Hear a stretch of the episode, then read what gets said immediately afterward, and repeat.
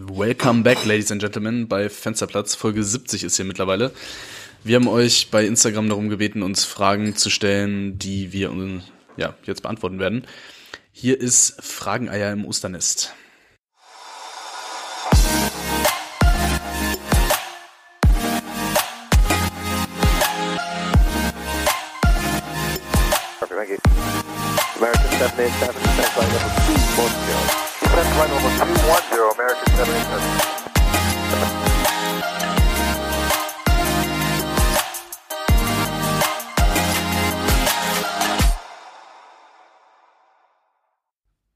Salut, mon ami. Willkommen zurück bei Fensterplatz. Folge 70 ist hier.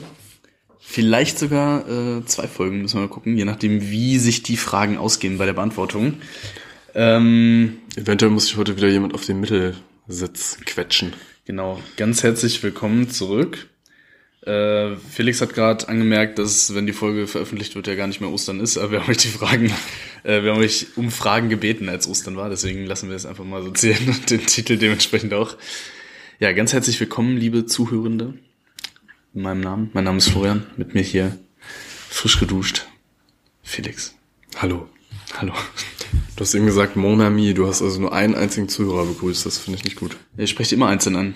Ich sag mal, du, du, du da draußen. Wenn ich dran denke zumindest. Eigentlich habe ich da, ja, mache ich wie es, mache ich wie es passt, würde ich sagen.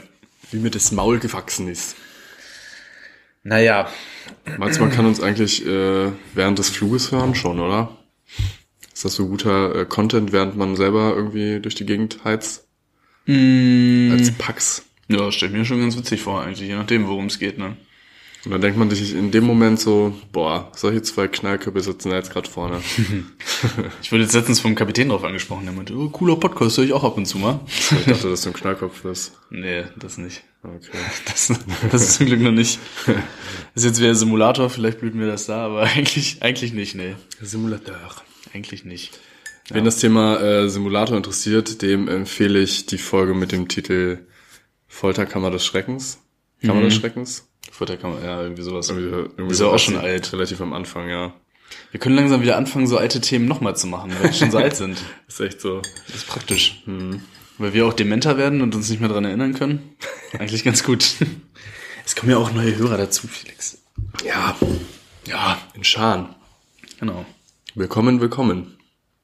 Setzt euch. Ja, was gibt's Neues? Mm, was liegt an? Eigentlich nicht so viel, muss ich sagen.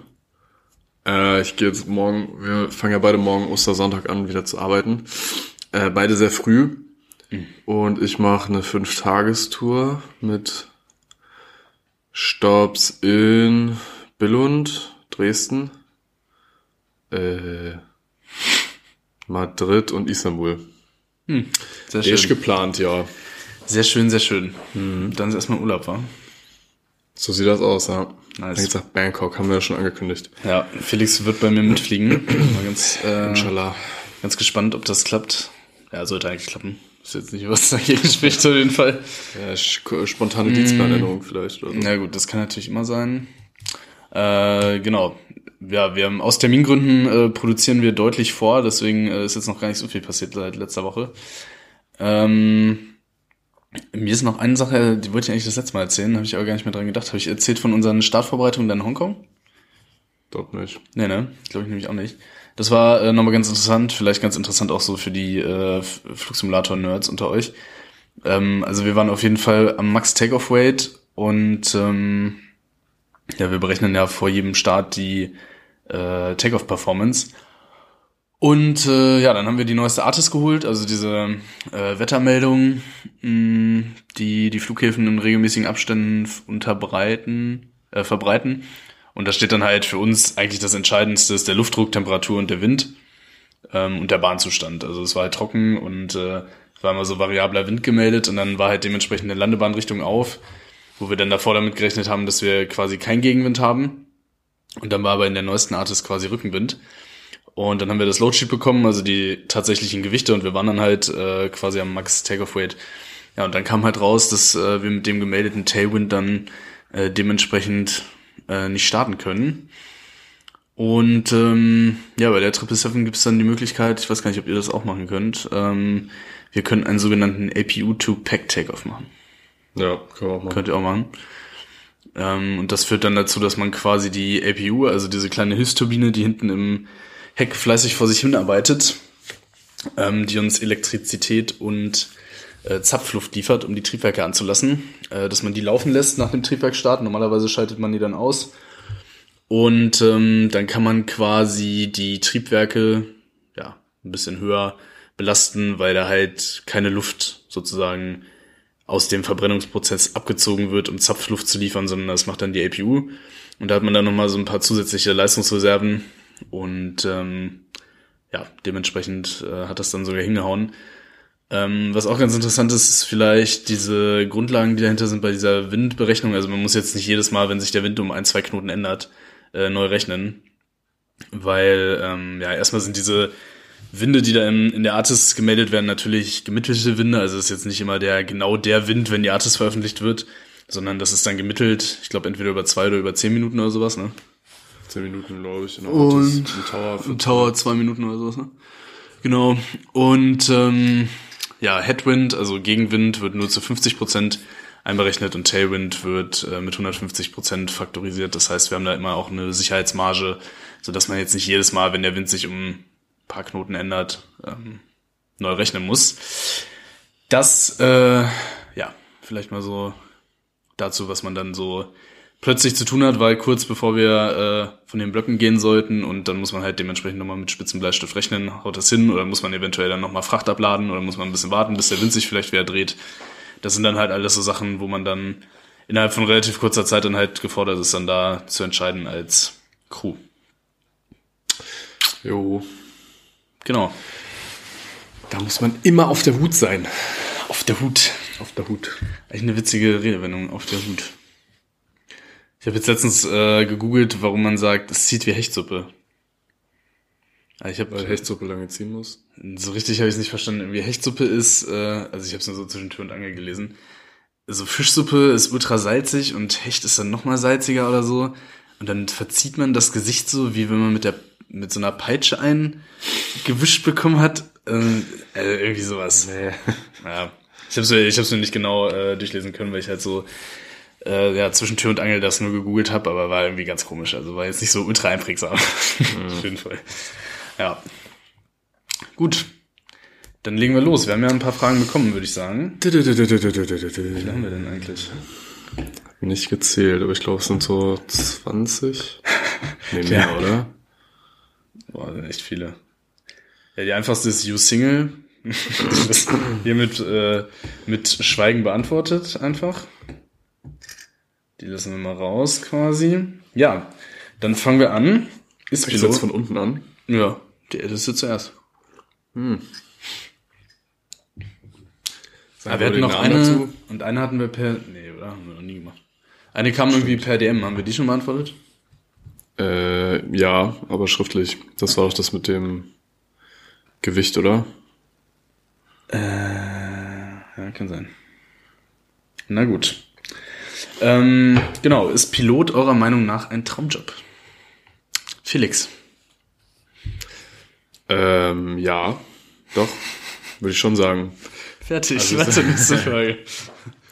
Ja, also wir sind ja da auch schon mal in einer Folge äh, ganz konkret drauf eingegangen, warum wir den Job so gut finden und ähm, ja, wir können das doch nochmal so kurz zusammenfassen. Also wir wollten das ja immer machen, seitdem wir klein waren, seitdem wir mit drei das erste Mal in den Urlaub geflogen sind, wollten wir Piloten werden und ähm, das hat sich auch im Laufe der Zeit nicht geändert, sondern eher noch verstärkt der Wunsch, den Beruf ausüben zu können und jetzt auch nach, ja, mittlerweile sind es ja fast sieben Jahre, äh, muss ich auch sagen, es ist nach wie vor ein Traumjob. Also wir haben ja vorher auch schon andere Jobs gemacht. Das ist ja jetzt nicht so, dass wir äh, irgendwie nie gearbeitet haben und dann vor einem Cockpit saßen, sondern wir haben ja auch schon die eine oder andere Hiwi-Tätigkeit mal gemacht. Und äh, da muss man auf jeden Fall sagen, dass äh, der Pilotenberuf neben äh, dieser eigentlichen, äh, neben dem eigentlichen Traumjob auch noch viele andere Vorteile bietet. Es ist natürlich nicht so, dass man das jetzt pauschalisieren sollte. Also es gibt auch einige Nachteile, die natürlich mit dem Job einhergehen. Ja, da sind wir auch schon ausführlich drauf eingegangen. Jetzt nochmal als Beispiel, ne? morgen ist Ostersonntag, ich habe es jetzt schon gesagt, Flo und ich, wir arbeiten halt beide. Also das Osterwochenende sind wir nicht zu Hause. Und das hast natürlich öfter. Also du musst halt dein Privatleben deutlich mehr planen, als das äh, Leute machen, die einer geregelten Arbeit nachgehen. Also ich meine, oder eine Arbeit mit äh, ja, geregelten Arbeitszeiten sozusagen. Das ist natürlich dann auch schwierig, wenn äh, man regelmäßigen Hobbys nachgehen will, zum Beispiel Mannschaftssport, weil man da auch nicht jeden Dienstagabend um 18.30 Uhr Zeit haben wird. Ähm, also es gibt schon ein paar Nachteile natürlich. Ähm, gesundheitlich, unregelmäßiger Schlaf, da oben mit so einer Röhre durch die Gegend zu heizen, wird jetzt mit Sicherheit auch nicht so super gesundheitsfördernd sein. ähm, aber ja, das muss halt jeder für sich selber auch austüfteln, ähm, sage ich mal ob er oder sie bereit ist, die ganzen Nachteile dann in Kauf zu nehmen, weil der Job bietet natürlich auch viele Vorteile. Ähm, also ne, gute Bezahlung, du bist natürlich äh, ja letztendlich eine Führungskraft, fliegst mit so einem teuren Gerät durch die Gegend, du kannst die Welt von oben sehen, äh, kannst einem Handwerk nachgehen und ähm, ja, das bietet auch tolle Möglichkeiten, sich weiterzuentwickeln. Man kann Trainer werden, auch im Bereich CRM zum Beispiel und sowas. Also ich würde die Frage auf jeden Fall mit Ja beantworten. Ähm, ja, auch nach der Zeit jetzt noch. Ja, also, als, ja, also Kurzversion würde ich auch sagen, auf jeden Fall. Äh, man muss aber sagen, also es ist halt immer schwierig, wenn man so allgemein von dem Pilotenjob spricht. Ne? Also es gibt halt nicht den Pilotenjob. Also die Bandbreite, was du mit deiner Fluglizenz anstellen kannst, die ist ja wahnsinnig groß. Du kannst, äh, weiß nicht, Rundflüge mit einer Cessna machen, du kannst einen Airbus 380 bei Emirates fliegen, du kannst, äh, weiß ich nicht, einen A320 bei äh, einer Ferien-Airline fliegen und und und oder einem Geschäftsreisejet und sowas. Das ist halt alles ähm, sehr individuell. Das Coole ist halt, dass man sich da nach seinen Neigungen dann halt dementsprechend auch den Job, äh, hoffentlich zumindest, wenn die Zeiten gut sind, zumindest auf dem Arbeitsmarkt aussuchen kann und sich dann halt dementsprechend auch seinen Traumjob sozusagen suchen kann in dieser riesigen Bandbreite. Äh, generell, Felix hat es jetzt schon gesagt, die Vor- und Nachteile, äh, das kann ich halt nur so unterschreiben, aber ja, im Großen und Ganzen muss ich wirklich sagen, also ähm, ich bin sehr froh, dass ich das machen darf. Äh, wir wollten das halt schon immer machen. Und ähm, ja, also dieses Gesamtpaket an unterschiedlichen Anforderungen, die der Job so mit sich bringt, das macht halt einfach schon Spaß. So ein Flugzeugfliegen ist geil.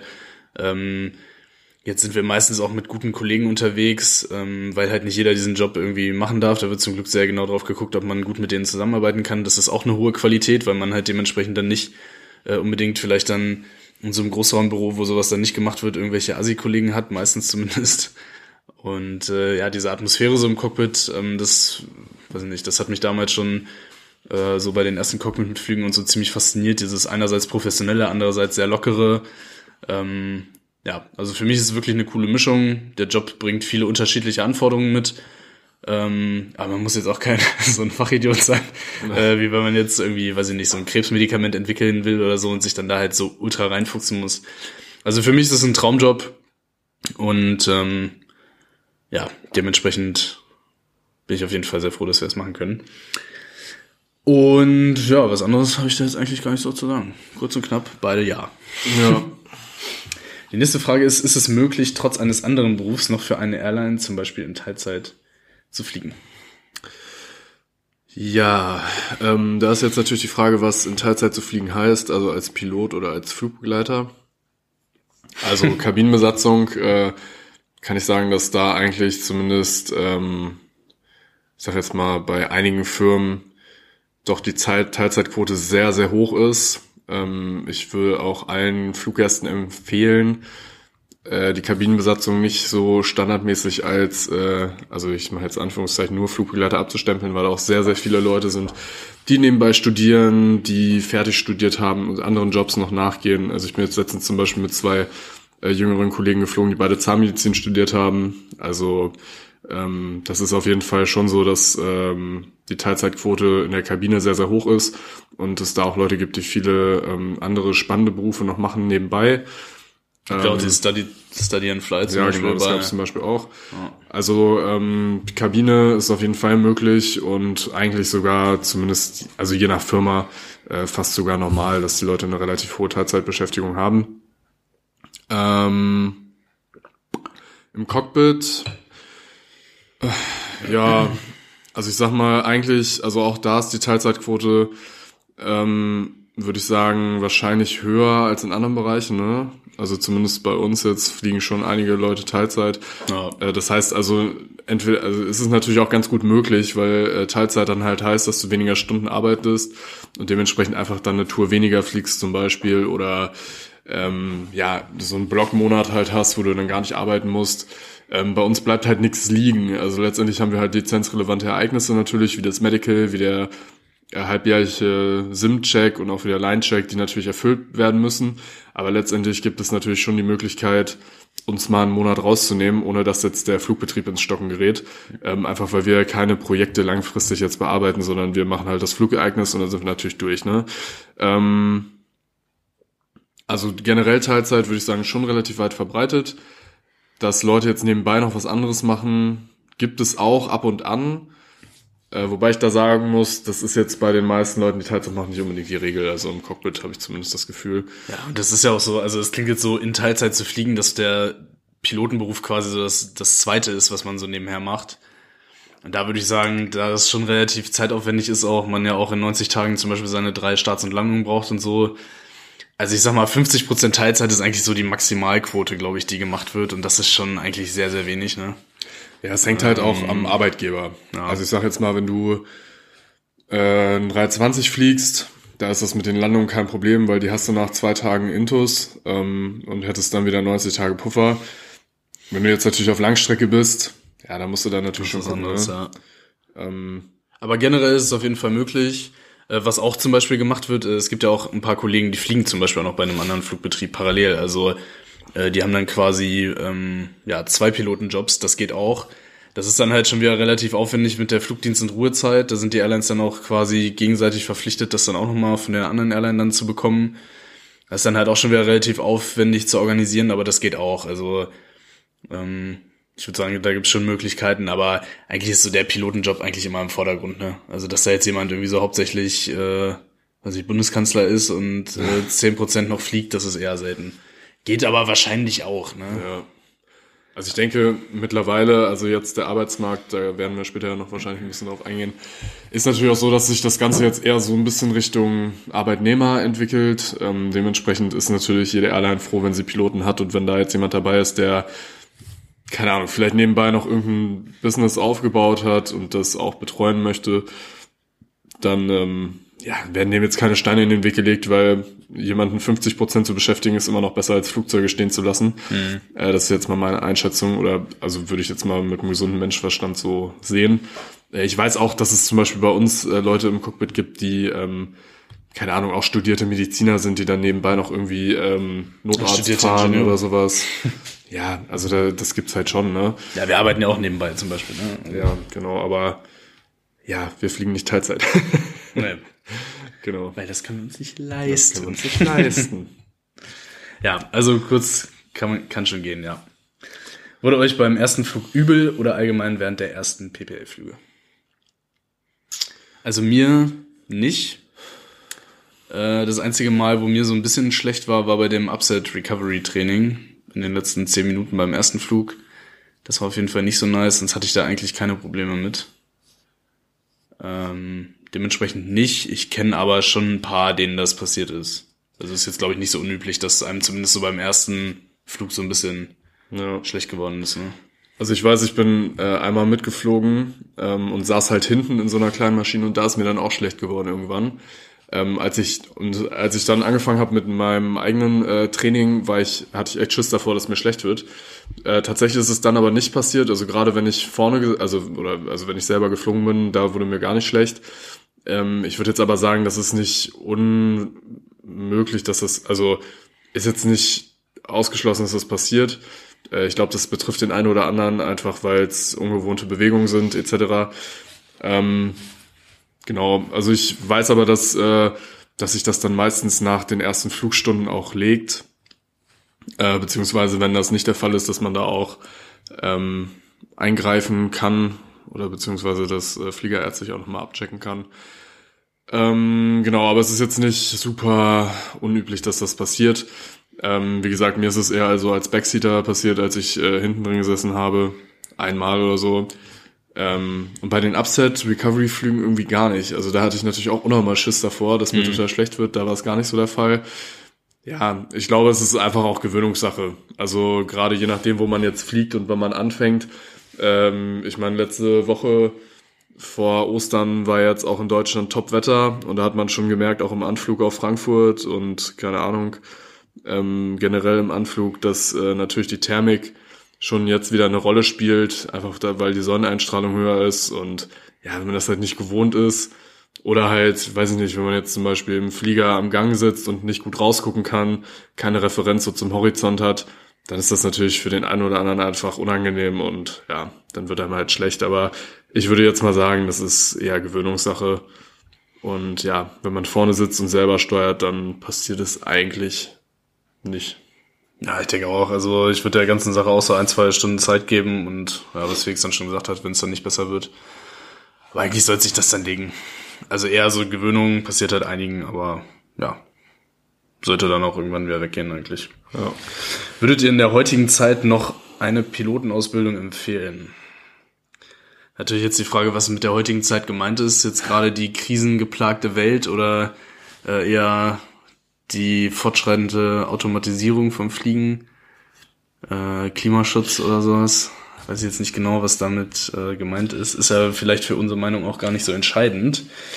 Ähm, ja, also im Moment sind die Zeiten halt sehr, sehr gut. Deswegen, also wer das vorhat, hoffentlich bleibt es die nächsten Jahre noch ein bisschen so. Äh, der hat auf jeden Fall jetzt einen ganz guten Arbeitsmarkt voraussichtlich äh, vor sich. Ähm, generell würde ich sagen, wenn man Bock auf den Beruf hat, lohnt sich das schon, weil es ist nach wie vor halt wirklich noch ein Traumjob, muss ich sagen. Äh, ob man den dann wirklich bis zum Lebensende noch ausführen kann, das weiß halt keiner. Wegen der Automatisierung und so weiter. Aber ja, also ich meine, man lebt nur einmal und wenn man die Chance hat, äh, am besten halt über eine Airline ins Cockpit zu kommen, also die Ausbildung über eine Airline zu machen, dann würde ich sagen, ist das Ganze vom Risiko halt auch noch relativ überschaubar und äh, dann weiß man auch, ob man für den Beruf mehr oder weniger geeignet ist und dann würde ich sagen, würde ich das auf jeden Fall ähm, machen, wenn ich da Bock drauf hab. Ähm, jetzt so komplett selbst finanzieren, mm, ohne Airline, das ist halt wieder so eine Sache, das muss jeder selber wissen. Mm, aber vor allem, wenn man jetzt halt die Chance hat, das mit einer Airline zu finanzieren und so ins Cockpit zu kommen. Nach wie vor, go for it, würde ich sagen, wenn man da Bock drauf hat. Was denkst du? Ja, es ist ja jetzt auch, ähm, ich sage jetzt mal, nicht unbedingt absehbar, dass sich das jetzt in den nächsten 10, 15 Jahren alles gravierend ändern wird. Ähm, das muss jetzt nichts heißen, aber ich sag mal, selbst wenn jetzt zum Beispiel Single Pilot Cockpit kommt, ähm, auch da werden ja nach wie vor Leute gebraucht, die vorne sitzen. Also man muss sich jetzt schon, würde ich sagen, darauf einstellen, wenn man den Job äh, oder wenn man sich für den Job entscheidet, dass man wahrscheinlich nicht bis an sein Lebensende das machen wird, womit man angefangen hat. Also es wird äh, viele Leute wahrscheinlich vor die Herausforderung stellen, dass man sich weiter qualifizieren muss im Laufe der Zeit. Ähm, ja, aber letztendlich, was Flo gerade schon gesagt hat, wenn es euer Traum ist und ihr jeden Tag ans Fliegen denkt und das unbedingt machen wollt, dann macht es, ne? Also ähm, wie gesagt, auch ich würde klar empfehlen, die Ausbildung über eine Flugschule von der Airline laufen zu lassen, wenn das geht. Ähm, ihr macht einen Eignungstest vorher, das heißt, ihr könnt auch selber ein bisschen äh, Selbstbewusstsein aufbauen und wisst auch, okay, ihr seid grundsätzlich dafür geeignet, die Ausbildung auch durchzustehen. Ähm, Gerade wenn man jetzt nicht so finanzstark ist, also, star also starken finanziellen Background hat, äh, vielleicht weil die Eltern ganz gut verdienen und so, dann ist es natürlich auch immer mit Kosten verbunden, wenn man für die Ausbildung ewig braucht und auch später einen Job zu finden ist halt nicht so leicht. Deswegen, ist immer besser, das über eine ja, Fliegerschule laufen zu lassen, die äh, Kooperation mit einer Airline anbietet. Ähm, ja, letztendlich, ich hoffe mal, dass sich die Ausbildungskonditionen auf jeden Fall jetzt auch ändern werden wieder. Also auch eher zugunsten der Flugschüler. Äh, einfach weil im Moment diese Finanzierung und äh, dieses ganze Thema Auswahl, also meiner Meinung nach nicht so ganz optimal ist. Ähm, letztendlich ist es halt so, dass jemand, der mit 18 aus der Schule rauskommt oder mit 19, äh, klar hat er keine 120.000 Euro für so eine ATPL-Ausbildung. Und äh, da muss sich halt was ändern. Also es muss man halt aus Firmensicht den jungen Leuten auch attraktiv machen. Ähm, und es ist ja kein Problem, sowas später vom Gehalt anteilig zurückzuzahlen. Aber jetzt von Abiturienten zu verlangen, dass sie ja irgendwie 120.000 Euro auf den Tisch legen und auch von den Eltern natürlich, die ähm, eventuell selber noch Kredite abbezahlen oder halt gar nicht so wohlhabend sind, ja, das finde ich jetzt einfach nicht, ähm, ja, einfach nicht angemessen. Und das Ziel sollte sein, dass es die besten Leute nach vorne ins Cockpit schaffen, einfach damit maximale ja, Sicherheit irgendwie geschaffen werden kann. Und wenn man die Einstellungstests zu sehr absenkt oder zu sehr vom finanziellen Background abhängig macht, dann finde ich das auf jeden Fall nicht richtig. Ähm, also keine Ahnung, wenn es jetzt vielleicht nicht ist, dann vielleicht in zwei Jahren, wenn dieser Pilotmangel noch gravierender zutage tritt. Ähm, ja, aber grundsätzlich empfehlen, wenn es eure Berufung ist, eure Passion, dann würde ich auch sagen, auf jeden Fall versuchen. Yes. Und falls, falls ihr es vorhabt, viel Erfolg. Wenn ihr Fragen habt zu den Tests oder so, könnt ihr uns natürlich auch schreiben. Instagram Fensterplatz-Podcast oder Fensterplatz-podcast at outlook.de als Mailadresse. Dann würde ich sagen, machen wir weiter, ne? Felix, Gerne. wie viele Stunden hast du denn auf deine Muster? Und wann wirst du SFO? Ja, so auf dem A320 werde ich gar kein SFO, hoffe ich. ähm, Hm. ich weiß nicht, Ja, das ist 321 passiert, XLR, vielleicht gibt's da irgendwann SFOs sogar. Ah, Die haben ja nicht mal einen Crewrest. Naja, Träumchen. äh, wie viele Stunden habe ich auf dem, auf dem Bock? Wie viele Stunden? Habe ich da schon rumgesessen? Also ich habe jetzt so 3000 Stunden geknackt. Ähm, Total? Ja, warte. Also ich glaube A320 müssen jetzt auch ein bisschen über 3000 sein. Also ich mach mal ganz kurz, ich habe 2500 ungefähr. Äh, SFO kann man bei uns äh, ab 1500 werden in der Regel, ist aber auch immer so ein bisschen davon abhängig, ob gerade gesucht wird oder nicht. Und äh, ja, so sieht's bei mir aus. Insgesamt auch 2,8 oder so. Tschüss. Äh, ich kann gar nicht rechnen. Ja, also ich bin jetzt knapp über 3000 Stunden. Was steht denn da? Oh, äh, 26 Stunden auf A320 ja, Neo. das stimmt nicht. Das ist Quatsch. Da habe ich irgendwie das falsche Modell eingegeben, glaube ich. Okay. Ja, Ja, 3000 Stunden ungefähr, ne? genau. Auf 320. Yes. Ein bisschen bist du mir noch voraus, du Schlingel. Tja. Das wird so bleiben. Wahrscheinlich. Ja, und wann wirst du SFO? Wird noch ein paar Jährchen dauern. SFO ist halt Senior First Officer, das gibt's nur auf der Langstrecke, der vertritt den Kapitän im Reiseflug, also setzt sich links hin. Ähm, und ja, dafür muss man dann halt dementsprechend Langstrecke fliegen. also Genau. weiß keiner. Äh, und wenn man dann Langstrecke fliegt, dann hängt's halt eigentlich von der Seniorität ab, ne? Ja, genau. Also man kann sich drauf bewerben, denke ich mal, ne? Genau. Und wenn man dann dran ist, dann ist man dran und wird Ja. dann SFO. Ja. Äh, und diese 1500 Stunden Limit für SFO, das kommt halt daher, dass du ein ATPL brauchst. Also, äh, weil du dann halt quasi äh, im Reiseflug Pilot in Command bist, also Kapitän sozusagen, auch wenn du jetzt offiziell halt nur der Vertreter vom Kapitän bist, aber im Reiseflug bist du dann halt verantwortlich und deswegen brauchst du dann da halt ein ATPL, also diesen, ähm, diese vollumfängliche Be- Berufspilotenlizenz sozusagen. Wenn du jetzt anfängst, dann hast du ja so ein CPL mit ATPL Frozen, heißt das, und dann musst du 1500 Stunden mindestens fliegen und dann ist das halt weg. Und daher kommt diese 1500 Stunden, dieses Limit. Nächste Frage. Yes. Würdet ihr Muster oder Company äh, wechseln, wenn ihr könntet? Zum Beispiel Cargo zu Passagiere. Ich das richtig verstehe. Würdet ihr Muster oder Company wechseln, wenn ihr könntet? Ähm, ja, also Muster wechseln auf jeden Fall. Also ich möchte auf jeden Fall auf Langstrecke äh, gehen. Ähm, Cargo würde ich jetzt grundsätzlich auch nicht ausschließen, also finde ich auch interessant. Na, flieg erst mal mit. Nee, also ich finde grundsätzlich schon interessant. Äh, deswegen würde ich das jetzt nicht ausschließen, das zu machen. Äh, es ist natürlich wie alles andere auch abhängig von der Seniorität, vom Wachstum der Airline, wie schnell das Ganze geht. Ähm, ja, dementsprechend denke ich, wird das auch noch ein paar Jährchen dauern, aber es wird auf jeden Fall hoffentlich irgendwann passieren. Ähm, ja, mal schauen. Schauen wir mal, was wird. Äh, ja, also bei mir ist ja eh äh, relativ fest sozusagen. Also wir könnten jetzt nicht einfach äh, wechseln hin und her. Äh, wenn ich jetzt die Wahl hätte, das ist natürlich auf jeden Fall eine coole Variante. Also wenn man da jetzt von Cargo zu Passagieren und so mal wechseln könnte. Und äh, hätte ich auf jeden Fall auch Bock, das auszuprobieren mit Passagieren und Kutschstrecke und so weiter. Hm. Genau. Warte erst mal ab. Die nächste Frage, Felix, geht an dich. Jemals Unruly Passenger oder Medical gehabt? Ja. Also grundsätzlich, äh, also Medical ist natürlich immer die Frage, ab wann ist es jetzt Medical.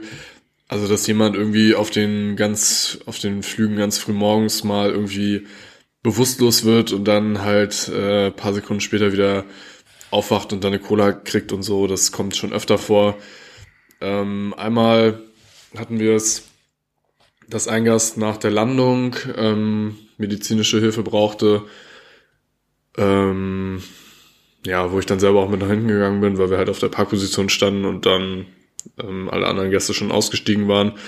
Ähm, dass wir jetzt wegen Medical mal irgendwie zwischenlanden mussten oder so, das hatte ich bisher noch nicht. Weil ich gerade überlege, einmal, als, als ich noch Flugbegleiter war, da sind wir auch, da sind wir einmal zwischengelandet. Und ich glaube, ja, genau, das war wegen Medical. Stimmt. Das war an meinem dritten Arbeitstag als Flugbegleiter. Geil.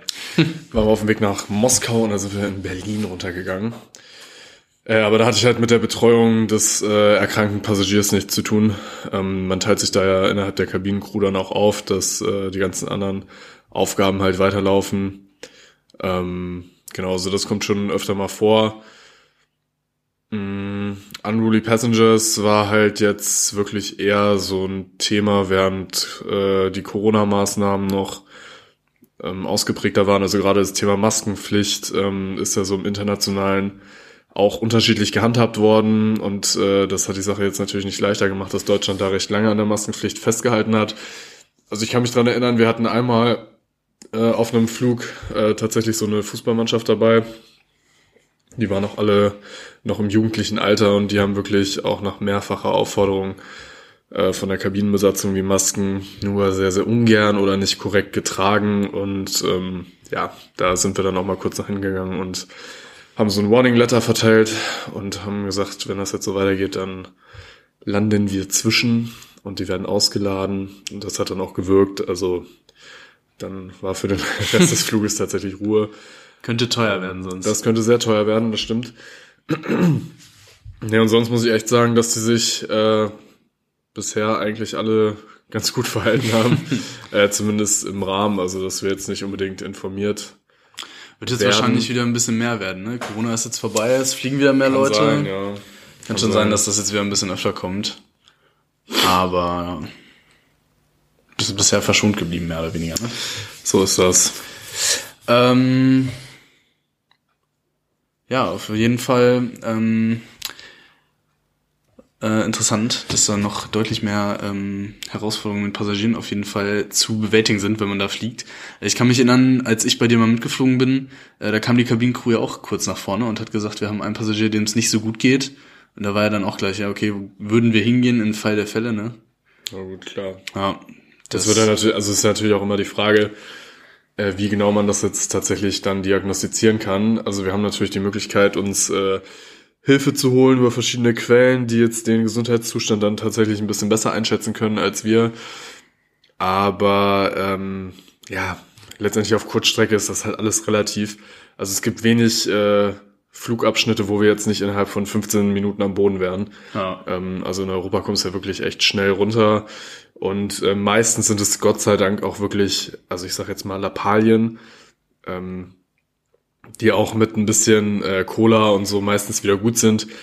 Ähm, ja, und klar, aber es gibt natürlich auch Fälle, also Reanimation etc. pp, das gibt's natürlich auch, aber es kommt halt Gott sei Dank relativ selten vor tatsächlich.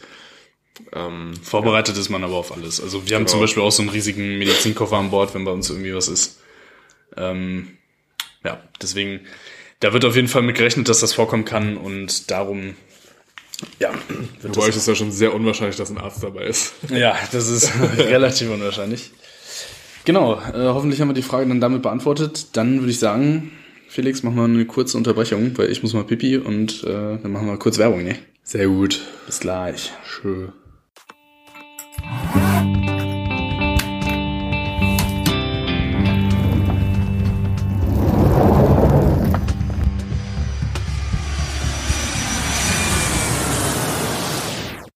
Ey Flo, jetzt habe ich mal eine Frage an dich.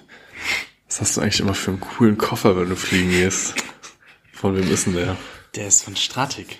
Echt? Stratik ist ein deutsches Reisegepäckunternehmen, was seit mittlerweile über 75 Jahren in höchster Qualität Gepäck in Deutschland mit Made in Germany Quality produziert. Das ist ja richtig cool, aber kann man das denn heutzutage überhaupt noch kaufen? Sind die denn auch nachhaltig? Die sind sehr nachhaltig. Unter anderem nämlich gibt's die Kollektion Straw Plus. Dabei wird über 25% nachwachsendes Material verwendet. Nämlich in Form von, wie der Name schon sagt, zum Beispiel einer bestimmten Strohfaser. Super, super, das gefällt mir. Jetzt habe ich eine Frage an dich. Bist du interessiert, dieses Produkt zu erwerben? Auf jeden Fall. Krieg ich denn da Rabatt? Es gibt die Möglichkeit, mit dem Code Fensterplatz 20% auf nicht bereits reduzierte Produkte zu bekommen. Sehr Das gut. würde ich dir auch empfehlen. Such dir deinen Lieblingskoffer oder äh, es gibt auch Taschen und so weiter aus bei stratik.de. Macht das, Leute. Wir sagen Danke an Stratik für äh, das Sponsoring. Und äh, ja, checkt's gerne mal aus. Machen wir weiter mit der Folge, ne? Yes. Viel Spaß.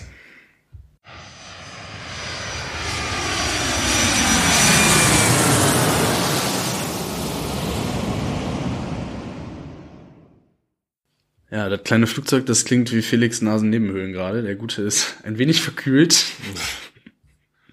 Willkommen zurück in der Folge 70. Hallo. 70a jetzt zumindest.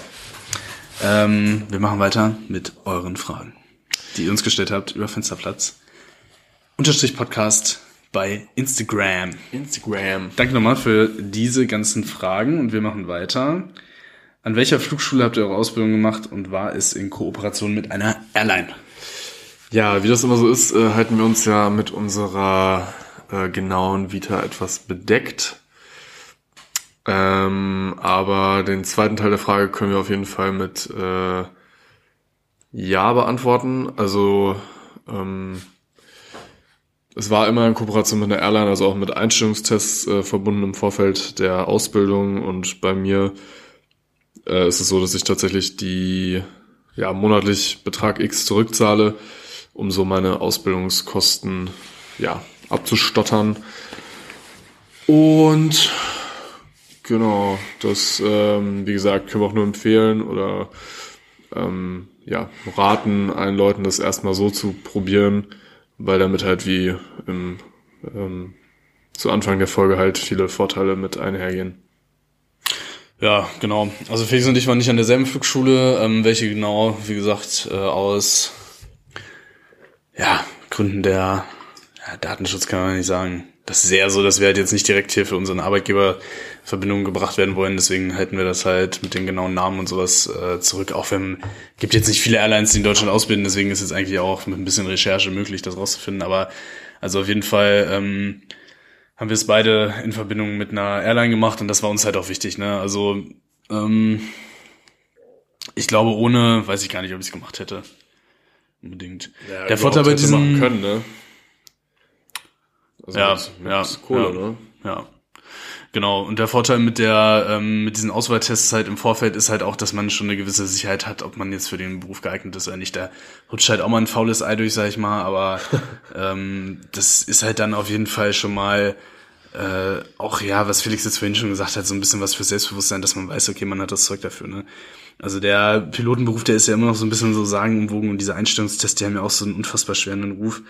Äh, ist jetzt ja auch nochmal so ein Thema, äh, ein extra Thema, aber die suchen natürlich auch eigentlich nur ganz normale Leute, ne? Also wir sind ja jetzt nichts ultra Besonderes, äh, sondern wir haben halt einfach diesen, äh, weiß nicht, wir haben, wir haben jetzt überall so ein ganz gutes äh, äh, Grundverständnis und äh, so ein Grundvermögen, was wir jetzt in diesen Sachen, die da gefordert sind, mitbringen und das wird da halt getestet. Ne? Die suchen da jetzt keine Supermänner, sondern einfach ganz normale Menschen, die halt jetzt äh, in den Bereichen, die man braucht fürs Fliegen, wenig, also keine Schwächen haben sozusagen. Äh, dafür sind diese Einstellungstests und die schafft man in der Regel auch, wenn man jetzt so ein bisschen äh, sich für diesen Job begeistern kann und jetzt halt äh, ja so eine generelle Eignung halt mitbringt. Äh, deswegen ja auf jeden Fall, wenn man die Möglichkeit hat, sich auf jeden Fall bei so einer Flugschule bewerben, wo es eine Kooperation mit Airlines gibt, äh, um dann halt diese ganzen Bonusse, die damit äh, in Verbindung stehen, auch mitzunehmen. Also das ist ja auch alleine mittlerweile, man hat auf jeden Fall einen Ausbildungskredit, den man zurückzahlen muss und wenn man dann fertig ist mit der Ausbildung, direkt den Job zu haben und nicht dieses Problem zu haben, wie kriege ich jetzt die Monate zwischen Arbeitsbeginn und Ausbildungsende irgendwie überbrückt mit der Kohle und so, das, das ist schon gut. Also das wäre auf jeden Fall immer die erste Anlaufstelle.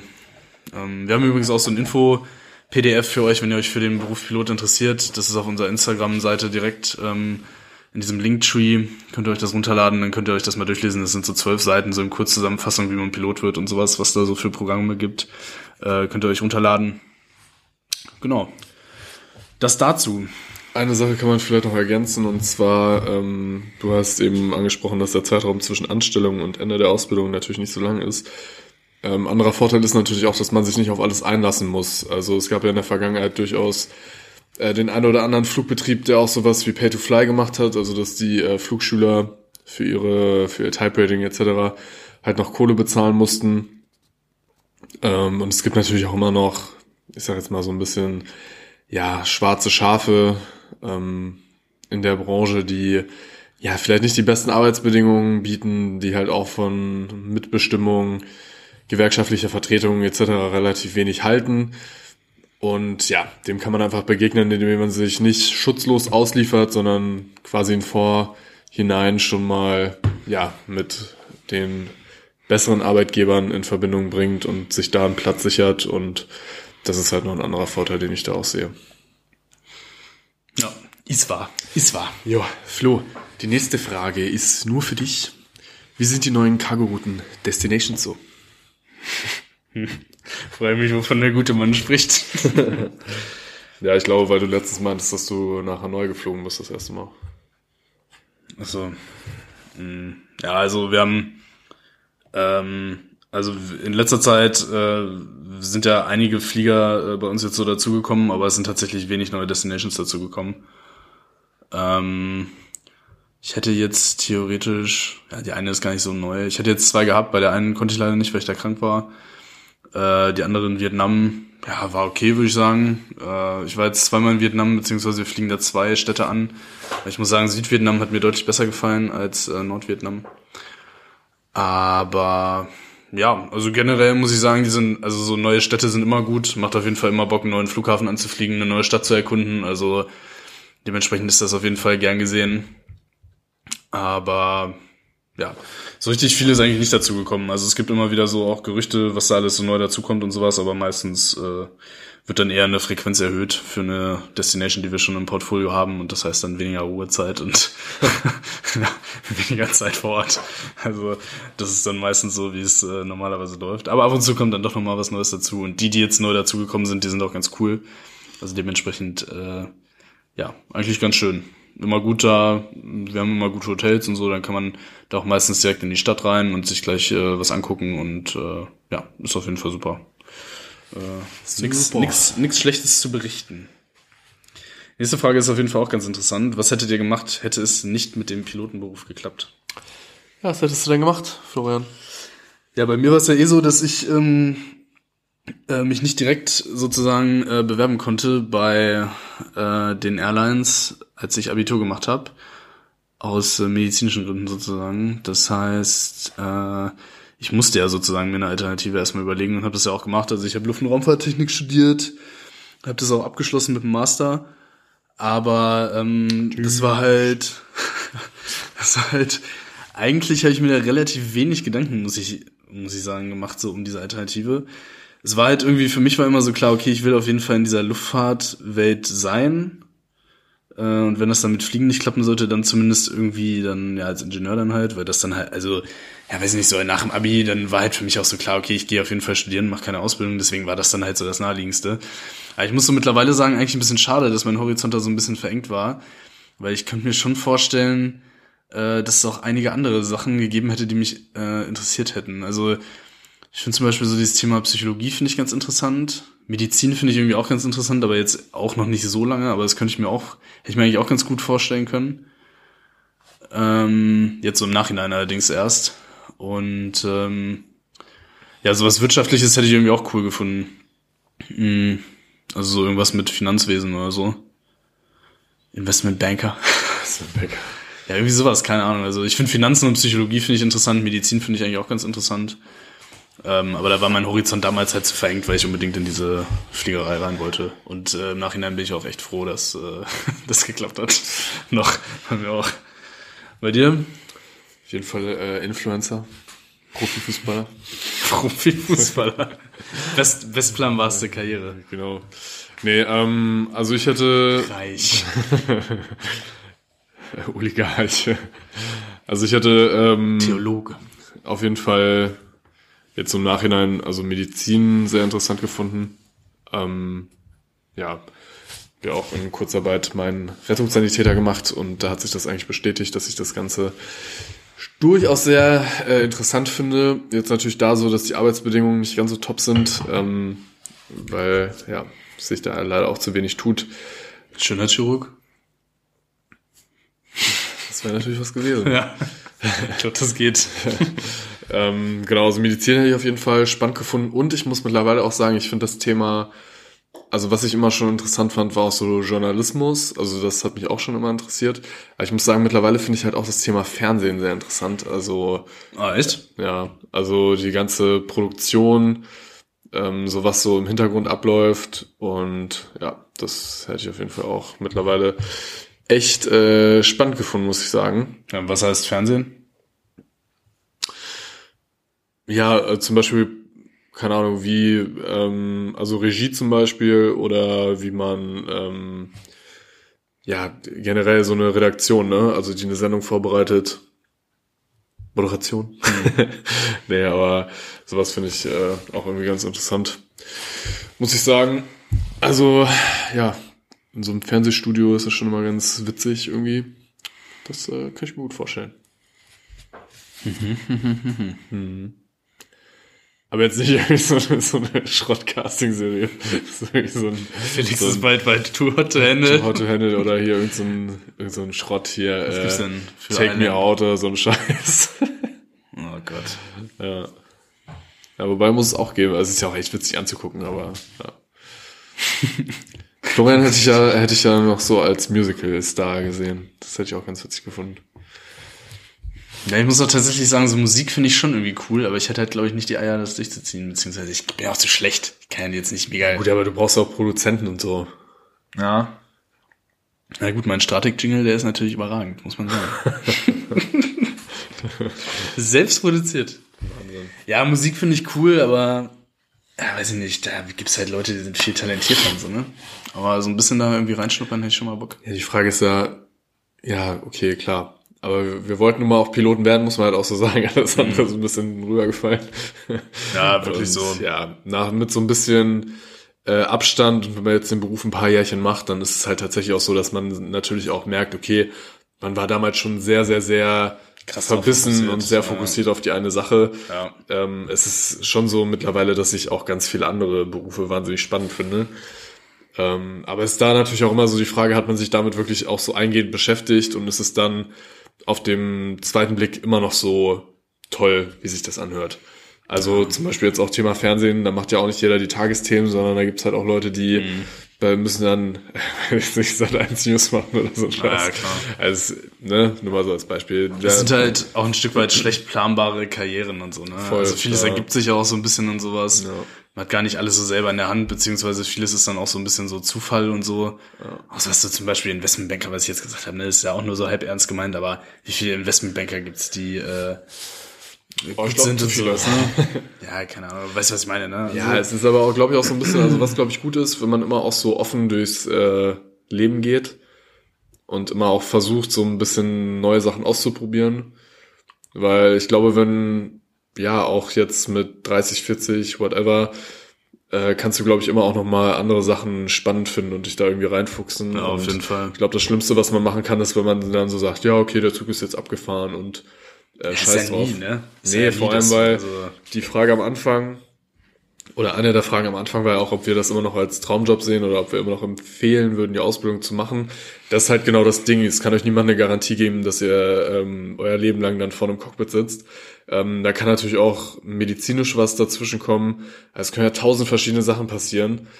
Ähm, deswegen ist es halt auch irgendwie ganz cool, dass man dann nach einer Zeit realisiert, okay, es gibt halt auch noch ganz viele andere Sachen, die ich irgendwie spannend finde und wo ich mir vorstellen könnte, ähm, zu arbeiten, beziehungsweise meine Zeit und äh, meine Qualität irgendwie reinzustecken.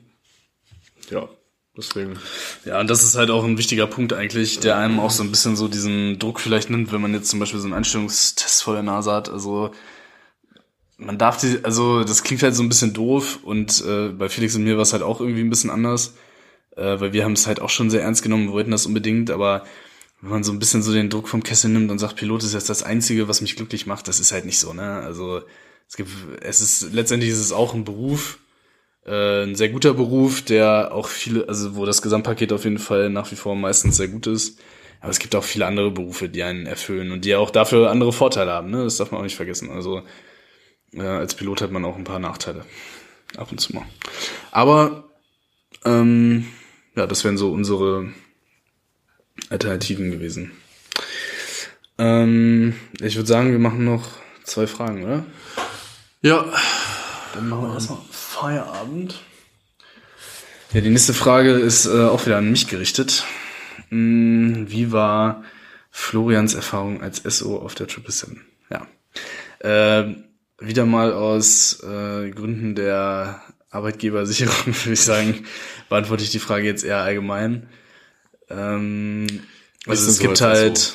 es gibt halt ähm, Programme in Deutschland, wo man äh, halt direkt auf die 777 sozusagen kommt, also bei einer äh, Airline und dann aber halt nicht als äh, First Officer, wie man das sonst normalerweise kennt überall, sondern als Second Officer. Second Officer sind Piloten, die sitzen nur im Reiseflug vorne. Mm, Das heißt, so ab 20.000 Fuß darf man dann nach vorne krabbeln auf den rechten Sitz und dann im Reiseflug auch äh, sich als Pilot sozusagen fühlen. Und nach ungefähr einem Jahr gibt es dann die Möglichkeit, halt First Officer zu werden. Äh, da macht man dann wieder so, ähm, ja, ein Simulator-Type-Rating sozusagen. Also jetzt nicht ein komplettes, aber äh, so der Teil, der sich dann mehr um diese äh, Starts und Landungen und sowas kümmert. Und äh, nach einem Line-Training mh, ist man dann halt auch vollständig ausgebildeter First Officer. Der Hintergrund von dem Programm ist, äh, dass man, wenn man kein Start- und Landetraining absolviert, halt ähm, ja erstmal eine gewisse Stundenzahl an Erfahrung braucht. Das sind halt 500 Stunden und wenn man auf der Langstrecke halt äh, auch ein eine gewisse Periode an Rest hat, also an äh, Pause im Reiseflug, wird das dann halt dementsprechend faktorisiert. So kommen diese 750 Stunden meines Wissens nach zustande. Und ähm, ja, das mal so als Hintergrund. Und äh, ja, man macht halt kein Start- und Landetraining, sondern man fliegt halt erst sich diese Stundenanzahl zusammen und dann kann man das Start- und Landetraining halt im Simulator machen und dementsprechend dann gleich auf der Linie dann seine erste Landung sozusagen mit dem echten Flieger machen. Und äh, ja, da ich die Erfahrung jetzt noch relativ allgemein formulieren will, könnte ich mir vorstellen, dass wenn man dieses Programm absolviert, äh, dass äh, diese Zeit auf jeden Fall, also mir wäre sie, glaube ich, sehr, sehr lang vorgekommen. Und ich äh, bin jetzt ehrlich gesagt nicht der größte Fan von diesem Second Officer Kram. Ähm, aber aus anderen Gründen als das, was ihr jetzt wahrscheinlich denkt. Äh, also diese, es gibt halt auch diese mehr dann so von wegen, ja, die können nicht fliegen und so. Äh, die sind in die Kurzstrecke geflogen, bla bla. Also halte ich für absoluten Quatsch. Also meiner Meinung nach gibt's halt Leute, die können fliegen, manche können es nicht. Äh, ob du jetzt davor 1000 Stunden 737 geflogen bist oder nicht, macht auch keinen Unterschied. Also da habe ich auch schon alles gesehen. Äh, da gab's auch den einen oder anderen selbsternannten 737-Jockey, der den größten Scheiß zusammengeflogen ist. Und dann äh, gibt's auch Second Officers, die auf jeden Fall sehr gut fliegen können. Äh, dementsprechend ist das nicht der Grund, aber äh, es ist halt so, weiß nicht, du lernst auch nicht, äh, du lernst auch kein Schwimmen, wenn du am Beckenrand sitzt, sondern du musst halt schwimmen, ne? Äh, da führt halt kein Weg dran vorbei und nur weil du da jetzt hinten sitzt, ähm, während man startet und landet, was halt so die arbeitsintensivste Phase ist, auf der Langstrecke vorne sitzen im Reiseflug ist jetzt halt ja nicht so arbeitsintensiv und das hat man relativ schnell drin.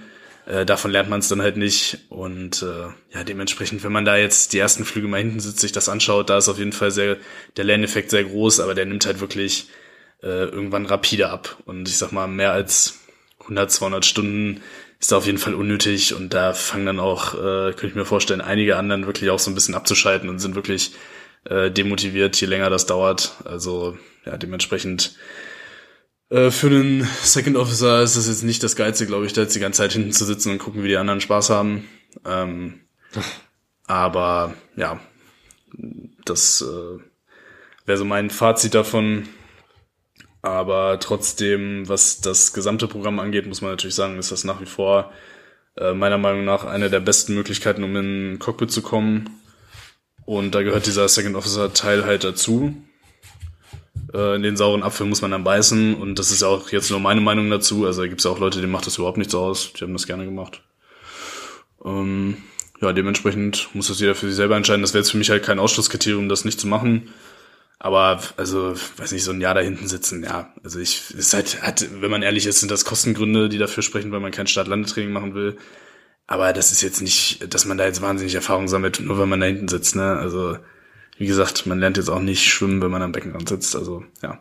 Aber im Großen und Ganzen, das Programm ist super. Deswegen, äh, wenn man Pilot werden will äh, und weiß, um welches Programm sich jetzt handelt, da würde ich mich auf jeden Fall bewerben und es versuchen, weil äh, ja, man hat auf jeden Fall einen Platz danach im Cockpit safe. Und ist ein sehr guter äh, Job. Auf der Triple Seven anfangen ist auch sehr dankbar. Mhm, genau. Das dazu.